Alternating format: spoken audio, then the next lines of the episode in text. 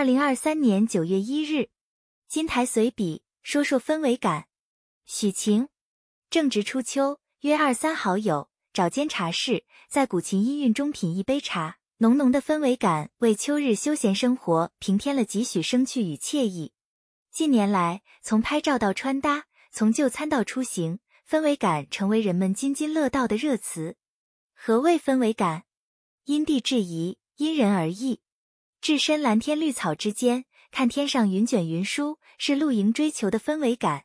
明艳的阳光，清凉的泳池，手中的冷饮，共同营造出夏日的氛围感。可以说，氛围感既是难以言喻的情绪气氛，也是可知可感的具体事物，但本质上是一种审美需求和生活韵味。回珠历史，中华优秀传统文化中不乏引人入胜的氛围感。翻看古人的文选。诗集处处可感美好意境，抱琴开野市，携酒对情人，临塘花月下，别似一家春，与今天的出行游玩有异曲同工之妙。绿蚁新醅酒，红泥小火炉，晚来天欲雪，能饮一杯无？和近年来流行的围炉饮茶一曲有相近之处，不同之处在于，古人捕捉须臾之物的意境，而我们称之为氛围感；古人诉诸文字。而我们往往用相机定格美好的瞬间。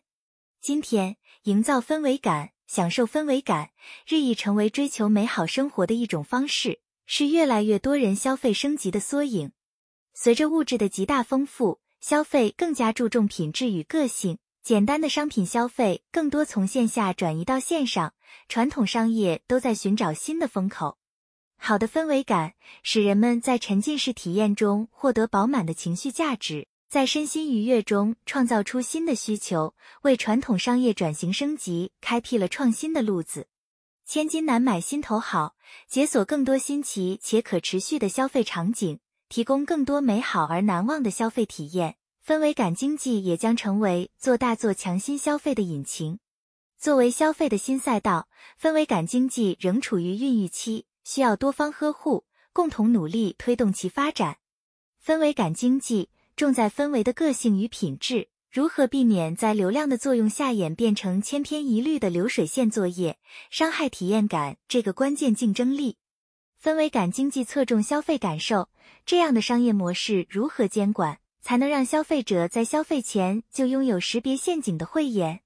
氛围感带来的放松惬意是无价的，享受氛围感的消费却是有价的。